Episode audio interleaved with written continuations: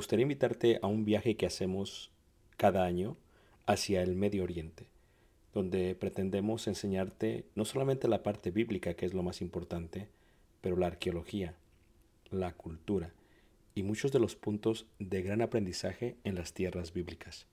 El próximo año estaremos viajando desde Egipto a través del desierto en las jornadas de los israelitas, tocaremos Jordania, veremos una de las maravillas del mundo antiguo que es Petra, subiremos por la tierra de los edomitas, amonitas y los amorreos y entraremos por el río Jordán hacia lo que sería la tierra prometida y finalizaremos con la tierra prometida.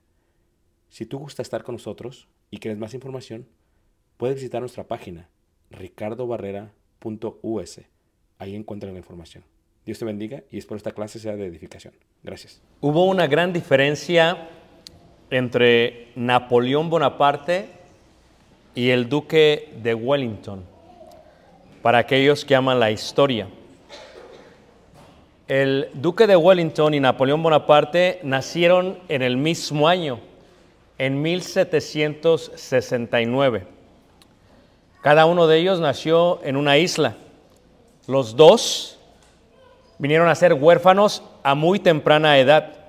Los dos tuvieron el mismo número de hermanos y hermanas, cada uno cuatro hermanos y tres hermanas. Y los dos atendieron a la misma escuela militar en Francia en el mismo tiempo. Es más, cuando los hicieron eh, coroneles, los dos lo hicieron y recibieron ese llamado un día separado uno de otro. Los dos fueron excelentes en las matemáticas. Los dos fueron soldados ejemplares. Y los dos condujeron grandes, grandes ejércitos. Pero hay solamente una cosa que los separa al uno del otro. Y eso fue lo que ocurrió en la batalla de Waterloo, donde uno de ellos obtuvo la victoria y el otro obtuvo la derrota. Napoleón Bonaparte es conocido por muchos, pero fue el duque de Wellington quien lo derrotó en esa, en esa guerra. Y es interesante, porque ¿qué es la victoria? La palabra victoria nace de la mitología griega por el dios de la victoria, en Nikkei. Es más, los tenis Nike o, Nike, como se dicen en México, son un resultado de Nikkei, diciendo que cualquiera que los use obtendrá la victoria. Pero ¿qué es victoria sino obtener a el final de la guerra un resultado feliz? Cuando pensamos en victoria, también pensamos en logros. ¿Y qué es un logro? Es obtener el resultado que se esperaba y sentir gran satisfacción por el mismo. ¿Qué es victoria? ¿Qué es logro? ¿Y qué es éxito? Tienen que ver todos con lo mismo. Pero ¿cómo se puede mantener la victoria, el éxito y el logro y preservar la humildad a través de ello? Cuando hablamos de humildad y hablamos de los logros, dentro de la vida, hermanos, cualquier persona te va a decir, vas a tener muchos logros como vas a tener muchas derrotas. Y tienes que tener la capacidad de agachar tu cabeza tanto en los logros como en las derrotas. Y de levantarla tanto en los logros como en las derrotas. Cuando hablamos de la humildad en los logros, reiteramos el significado indica alcanzar el objetivo anhelado, obtener algo por trabajo, sacrificio, esfuerzo, es el galardón recibido.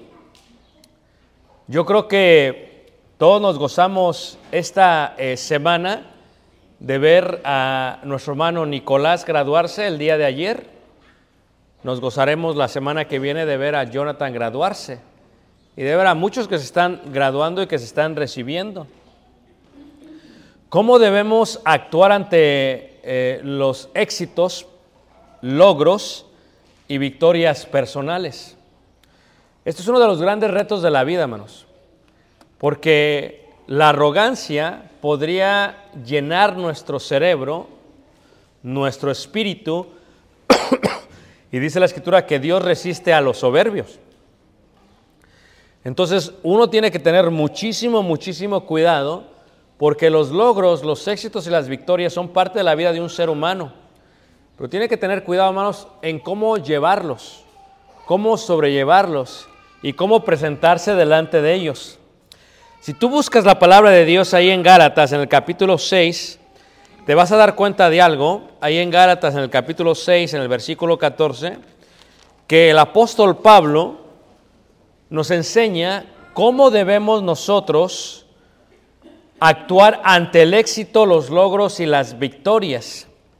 Pablo dice así en Gálatas capítulo 6, en el verso 14, dice, pero lejos esté de mí gloriarme, sino en la cruz de nuestro Señor Jesucristo, por quien el mundo es crucificado a mí, dice, ¿y yo qué? Al mundo. Ve cómo lo explica Pablo. Ve cómo lo dice Pablo. Pablo hace un énfasis increíble en el principio de ello y dice, lejos esté de mí gloriarme. O sea, él entiende que la victoria, entiende que el éxito y el logro que él pueda hacer, no puede él simplemente decir qué bien lo hice. Él entiende que lo que debe de hacer es debe de alejarse de todo aquello que pueda hacerlo sentir orgulloso de sí mismo. Y dice, ojalá esté lejos, dice, esté lejos de mí, dice, gloriarme. ¿Y qué es la gloria? Del griego doxa, del hebreo shekina, es brillo. Solamente hay un sol, hermanos, en la galaxia. Tú y yo somos lunas en la galaxia. Y la luna no brilla, sino que es el resplandor del sol. Si la brilla si la luna brilla es por el sol. Y si tú brillas no es por tu propia luz, porque la luna no tiene luz en sí. Brilla por el sol y la luz que el sol le provee.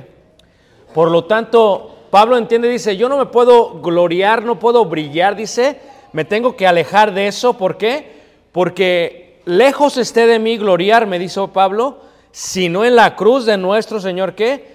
Jesucristo. Pablo tiene una convicción una convicción interna manifestada en forma externa.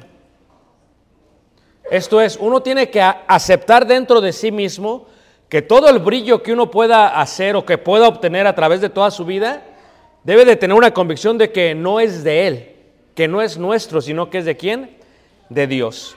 Esto es, al finalizar un logro, al finalizar una victoria o un éxito, uno debe de en silencio susurrar y decir en el corazón, por ti y para ti. En el nombre de Cristo Jesús, la gloria, el brillo es solamente tuyo. Y esto encierra un- una gran capacidad de humildad. Por eso cuando te vaya bien en la vida, en el silencio de tu mente, susurra y di, lo que me está pasando y lo que he podido lograr, lo que he tenido éxito victoria, es por ti, es para ti. En el nombre de Jesús. Entendemos entonces que la gran capacidad de liderar los logros y éxitos y victorias en la vida se encuentran en la base y en el fundamento de la misma, en la base de la humildad. Esto es, la humildad tiene que llevarte a comprender que si llegas a lograr algo en la vida, cualquier cosa que sea, es por ti y es para ti, Señor. Es por ti y es para ti, Señor. Las victorias son públicas totalmente, hermanos, pero las rodillas son privadas y la gloria siempre es para Él. No importa cuánto puedas lograr en la vida, las victorias son públicas, pero las rodillas son privadas. Tienes que tener la capacidad de decir, tengo esto, hice esto, logré esto, para ti y por ti. No fui yo, fuiste tú, porque lejos esté de mí que gloriarme. Y la gloria siempre va a ser qué? Para Él. En Apocalipsis, en el capítulo 5, en el versículo 12, se menciona el gran cántico de victoria, el gran cántico del Cordero. Le llaman el nuevo cántico. ¿Por qué se le llama el nuevo cántico? Es muy interesante porque hay un cántico antiguo y hay un cántico nuevo. El nuevo cántico es uno y el cántico antiguo es otro. ¿Cuál es el cántico antiguo? El cántico antiguo es yo. Yo hice esto, yo logré esto, yo tengo esto, yo trabajé en esto, yo, yo, yo, yo. Pero cuando venimos a Jesús tenemos un cántico nuevo. Y el cántico nuevo es, ya no vivo yo, mas vive Cristo qué? En mí. Y lo que ahora vivo en la carne, lo vivo en la fe del Hijo de Dios que me amó. Y se entregó a sí mismo qué? Por mí. En Apocalipsis 5.12 lo menciona de esta manera y dice, que decían a gran voz, el Cordero que fue inmolado, dice, es digno. El Cordero que fue inmolado es digno de qué? De tomar el poder, las riquezas, la sabiduría, la fortaleza, la honra, la gloria qué? Y la alabanza. Y la alabanza. O sea, todo lo que es es para Él y es por Él.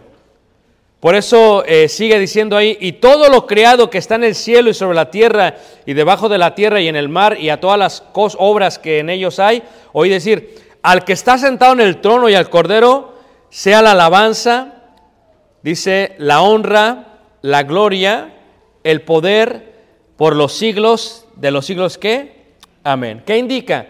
Que nosotros tenemos que reconocer que si logramos algo en la vida, y que si tenemos éxito en la vida y que si logramos una victoria en la vida, tenemos que sentarnos en una plataforma de humildad y tenemos que decirle, es para ti y es por ti que lo logré. Porque la pregunta sería, ¿podemos acaso robarle al Señor su alabanza? La respuesta es nunca. Como dice la escritura, ¿qué decían ellos? Todo. El cordero que fue para recibir todo, todo el poder es de él Todas las riquezas, la sabiduría, la fortaleza, la honra, la gloria, todo es de él, hermanos. Porque el cántico antiguo es yo, pero el cántico nuevo es qué? Es él. Porque la humildad, hermanos, es la base y el fundamento de toda victoria. Lo demás es soberbia y arrogancia. Si tú no planeas esto en tu mente y en tu corazón, y sobre todo si no lo crees, porque como yo decía al principio, es, es una convicción interna manifestada en forma externa. Uno tiene que creerlo para poderlo decirlo. Pero si no lo crees, no lo vas a poder qué? Decir. ¿Qué indica? No soy yo, no eres tú, no es Nico, no es Jonathan, no es nadie, ni siquiera son los papás, es Dios. Y lo tienes que creer. Y yo sé que es difícil, ¿verdad? Pero es lo que dice la Biblia. Toda la honra y toda la gloria y toda la riqueza son del Cordero. Porque ¿quién es digno? Solamente Él es digno de tomar todo. Y es difícil, hermanos, porque dices, pero yo quiero participar. Sí, sí, pero, pero es para Él. Y lo tienes que creer y lo tienes que saber. Ahora, ¿cómo debemos actuar ante las victorias, logros y, éxito- y éxitos? Pablo decía, lejos esté de mí gloriarme, pero fíjate también Pablo dice lo siguiente en Romanos capítulo 15, en el verso 17 al 21. Romanos 15, del verso 17 al 21. Pablo indica, dice, tengo pues de qué gloriarme, dice, en Cristo Jesús. En lo que a Dios qué se refiere. Porque no os haría hablar sino de lo que Cristo ha hecho por medio de mí para la obediencia de los gentiles con la palabra y con la qué? Las obras. Esto es, ¿tienes tú de qué gloriarte? ¿Tienes tu éxito? ¿Tienes victoria? Fíjate cómo lo dice Pablo. Yo tengo pues de qué gloriarme, pero fíjate, son dos letras. Él dice, en Cristo Jesús. Y la palabra en significa dentro. ¿Dentro de qué? De su voluntad, de su gloria, de Él. Todo lo que pueda hacer el hombre, todo lo que podamos lograr, hermanos, es por Él y para Él. ¿Ok? Y no solamente ello, todo lo que hacemos, si nos vamos a gloriar de algo, tenemos que decir cuando recibimos el diploma, el galardón, la corona, el trofeo, decirlo en silencio y decir, ¿sabes qué? Esto es para ti, Señor. Es más, por eso en Apocalipsis dice que los ancianos aventaron sus coronas hacia el Cordero, porque no eran ellos los dignos, era el Cordero el que era qué? Digno. Tenemos que decir, gracias a Dios, no a mí, sino a Dios. Gracias a Dios, no a mí, sino a Dios, sino a quién? A Jesús. Gracias a Jesús. Porque Él es el único que es qué? Que es digno. Que es digno. Eh, esta, esta semana tuvimos la oportunidad de ir a un concierto con, con Caleb. Y, y le dieron muchísimos eh, premios. Yo no sabía que le iban a dar tantos premios hasta que empezaron a decir y a decir. Y claro, como uno como padre, ¿qué hermanos? Se infla luego, luego, ¿no? Es parte de la naturaleza humana, se infla. Pero haciendo esta lección, me acordé, es que no es uno, es que ni siquiera es Caleb, es que es Dios, hermanos. Es Dios y siempre va a ser Dios. Porque si uno no cree en eso, hermanos, uno va a tener muchos problemas en su vida. Ahora, claro, es el resultado de un trabajo y un esfuerzo personal totalmente. Pero la pregunta que te debes de hacer es, ¿quién te permitió hacer ese trabajo? ¿Quién te dio la vida para hacer ese trabajo? ¿Quién te dio el cuerpo para hacer ese trabajo? ¿Quién te dio la inteligencia para hacer ese trabajo? ¿Quién te dio el don para desarrollar ese trabajo? Y entonces regresa al punto de que es Dios. Pablo indica, así que yo de esta manera corro, o sea, tienes un éxito, una victoria, sigue corriendo, no está mal, pero en el corazón dilo, si gano es por Dios y es para Dios. Así que yo, fíjate, yo, Pablo dice, yo de esta manera corro. Pablo sabe que sobrecae el peso de la responsabilidad del trabajo del suceso, sí. No como a la aventura de esta manera peleo. Fíjate, Pablo dice, yo lo estoy haciendo, claro. Dice, no como quien golpea al aire, sino golpeo mi propio cuerpo, dice, y lo pongo en servidumbre. Dice, no sea que habiendo sido heraldo para otros, yo mismo sea que eliminado. Pero Pablo reconoce, él es el que lo hace, pero el que decide realmente es que Dios. No pretendo haberlo yo alcanzado, dice Pablo. Fíjate, dice, ya alcanzado, dice, pero una cosa hago. Pablo sigue diciendo. Olvidando de lo que queda atrás y extendiéndome a lo que está eh, delante, prosigo la meta, dice, al premio del supremo llamamiento de Dios. Ahí está, dentro de quién? De Cristo Jesús. ¿Quién va a dar la victoria a Cristo? ¿Quién va a reconocer Cristo? ¿Para quién la honra y gloria? Para Cristo. Veíamos esta lección, decíamos, he peleado la buena batalla, he acabado la carrera, he guardado la fe, por lo demás me está guardada la corona de justicia, la cual me dará el Señor. O sea, no se la da Pablo a sí mismo. ¿Quién se la va a dar, hermanos? El Señor. ¿Quién se la va a entregar? El Señor. Juez justo, dice la palabra de Dios ahí. Dice, juez justo en aquel día, y no solo a mí, sino también a todos los que aman qué? Su venida. He aquí, yo vengo pronto. Retén lo que tienes para que ninguno tome tu qué? Tu corona. Pero fíjate lo importante de eso, hermanos. Lo que tenemos que comprender y lo que tenemos que reconocer es que es Él. O sea, ¿quién da el galardón es Él? He aquí yo vengo pronto. ¿Quién es Jesús? Y mi galardón conmigo. ¿De quién es el galardón? De Jesús. Jesús es el que va a decidir por su gloria y para su gloria compartir su gloria con cada uno de nosotros. Es lo que va a hacer. Pero es por ti y para ti. Yo soy el alfa y el omega, el principio y el fin, el primero y qué, y el último. Si Jesús no está en nuestras victorias, si Jesús no está en tus victorias, en sus victorias no son victorias, sino derrotas eternas. Lo voy a repetir, hermanos. Si tú no colocas a Jesús dentro de tus victorias, no son victorias, sino derrotas qué? Eternas. Siempre uno debe de reconocer que es Jesús el que compartirá su gloria con uno. Y si Él no es parte de la gloria, entonces no queremos ninguna gloria que provenga. Levanten la mano que me está siguiendo, hermanos. ¿Todos aquí? ¿Cómo debemos actuar cuando alguien es exitoso? Porque a veces nosotros no somos los que tenemos el éxito, el logro, la victoria, es alguien más. Lo primero que tenemos que hacer, hermanos, es que tenemos que aprender a reconocer el dador. A ver, ¿quién da la victoria, hermanos? Dios. ¿Quién da el éxito, hermanos? Dios. ¿Quién da el logro, hermanos? Dios, no nosotros. Lo hacemos, pero Él lo da. Y cuando alguien más tiene victoria, éxito, antes de decirles a ellos felicidades, muy dentro de nosotros tenemos que decir, ¿sabes qué? Gracias Señor porque tú eres el dador. Esta persona recibe esto porque tú eres qué? Tú eres el dador. Es más, Juan capítulo 3, versículo 27 lo dice. Respondió Juan y dijo, no puede el hombre recibir nada si no le fuere dado qué? Del cielo. Fíjate lo sabio que es Juan el Bautista. O sea, no importa cuánto yo salte, grite, me aviente al suelo, tú vas a recibir lo que Dios quiere que recibas. Yo no te puedo quitar tu victoria. No importa cuánto yo me llene de envidia, de celos, de contienda, de enojo, yo no soy capaz de quitarte la victoria, porque lo que tú tienes viene del cielo.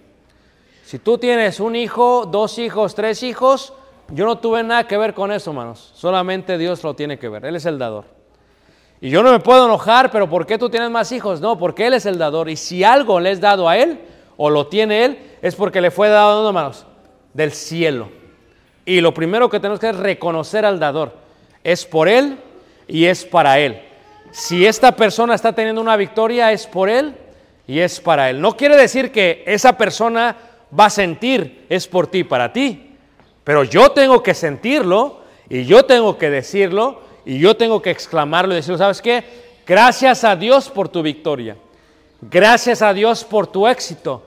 Y lo deben de escuchar no solamente los demonios que nos rodean, toda la gente que te escucha es gracias a Dios. Porque en el momento que tú sacas a Dios de la ecuación, es en el momento que conviertes esa victoria en una derrota eterna. Es gracias a Dios, porque todo lo que tienes gracias a Dios, porque Él es el dador, tal como lo dijo Juan el Bautista, no puede el hombre recibir que nada. Si tú tienes algo es porque Dios ha querido que lo tuvieras. Si yo tengo algo, aunque tú te enojes, te molestes, grites, te desesperes, es porque Dios quiere que lo tenga. No hay nada que podamos hacer para quitarle al otro el éxito o para quitarle al otro la victoria o el logro. ¿Qué debemos hacer? Debemos reconocer a aquellos, pero no a nosotros mismos. Esto es, tú cuando hay alguien que está siendo exitoso debes reconocerlo. Pero si tú lo estás haciendo, no te debes de reconocer a ti mismo. No decir, ay, qué bueno soy, no. Es más, dice el proverbista 27.2, alábete el extraño, fíjate las palabras de Salomón, y no tu propia boca. Nunca digas tú, wow, qué bueno, no. Gloria a ti. Es por ti y es para quién? Y es para ti. Y si alguien reconoce lo que haces, nunca digas, sí, soy bien bueno. No, es por ti. ¿Y es que, hermanos? Para ti. Porque nunca deberíamos nosotros, hermanos, alabarnos a nosotros mismos. Dice, el ajeno que sea y no los labios que tuyos. Alábete el extraño. Es el extraño el que te va a alabar. Tú no lo tienes que hacer. Porque el árbol por sus frutos, ¿qué? Lo conoceréis. Y si tus frutos son dulces, y si tus frutos son sabrosos, como dicen, son deliciosos, la gente cuando los pruebe, la gente los va a reconocer sin importar lo que tú digas. La gente va a alabar.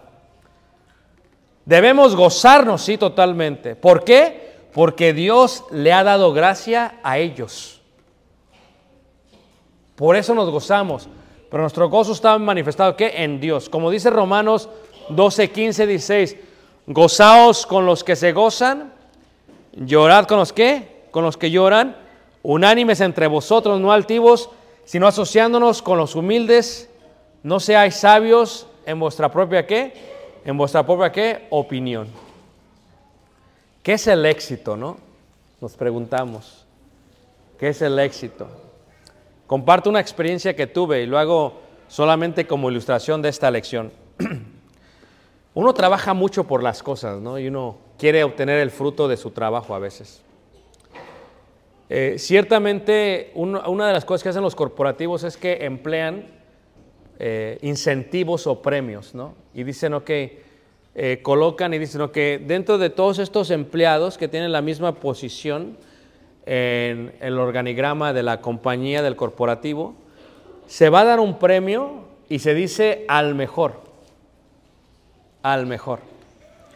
Y entonces cuando uno trabaja en un corporativo, pues estás trabajando, trabajando, trabajando, porque lo que quieres es alcanzar eso y lograrlo. Hace unos años, cuando eh, estábamos todavía en la Kenia, hermanos, que fue ahí por el año 98, aunque no lo crean, ya, ya tiene muchos años, ya más de 20 años. Recuerdo cuando trabajaba yo para la compañía, hermanos, siempre quise un premio, ¿no? Y siempre trabajé mucho por Era como que el premio, le llamaban el premio del presidente, ¿no? De la compañía. Era, o sea, no solamente era el, trofeo, era lo que te iban a dar. O sea, te daban, te daban un buen incentivo, gigante incentivo, ¿no? Entonces resulta, hermanos, que se le ocurre a la compañía, hermanos, dar el premio y se les ocurre darlo un miércoles en la noche. Y, y- y cuando supe la fecha, eh, me sentí mal. y dije, pero ¿por qué no? Me sentí mal porque dije, van a dar este premio y sabía que posiblemente me lo iban a dar, me tenía una posibilidad de entre, eran como unos 12 mil eh, supervisores del país. Dice, ¿lo van a dar? Dije, híjole, ojalá me, dije, es posible, ¿no? A lo mejor entro. Estaba trabajando mucho por el premio. Pero es miércoles, hermanos. Y pues nos reunimos, ¿qué, hermanos? El miércoles y me toca dar, ¿qué, hermanos? Clase. Y dije, híjole. Lo primero que se me pasó a la mente, pues a- eh, en, mi, en mi, vamos a llamarlo, en mi inmadurez espiritual, fue pues pongo a alguien más a predicar y yo voy. Y lo primero que pensé es, dije, así no puede ser victoria. Si lo gano no va a ser victoria. Y luego tuve una pelea interna, dije, capaz que no me lo dan para andar de pecador, por irme. Y bueno, eh, los premios eran como las 7 de la noche precisamente, iban a durar como hasta las 10 de la noche. Eh, era eh, ahí por, este, por Oak Brook. Y, este, y dije, no, di mi clase, aclavé mi clase y me fui manejando. Y ya se había acabado todo.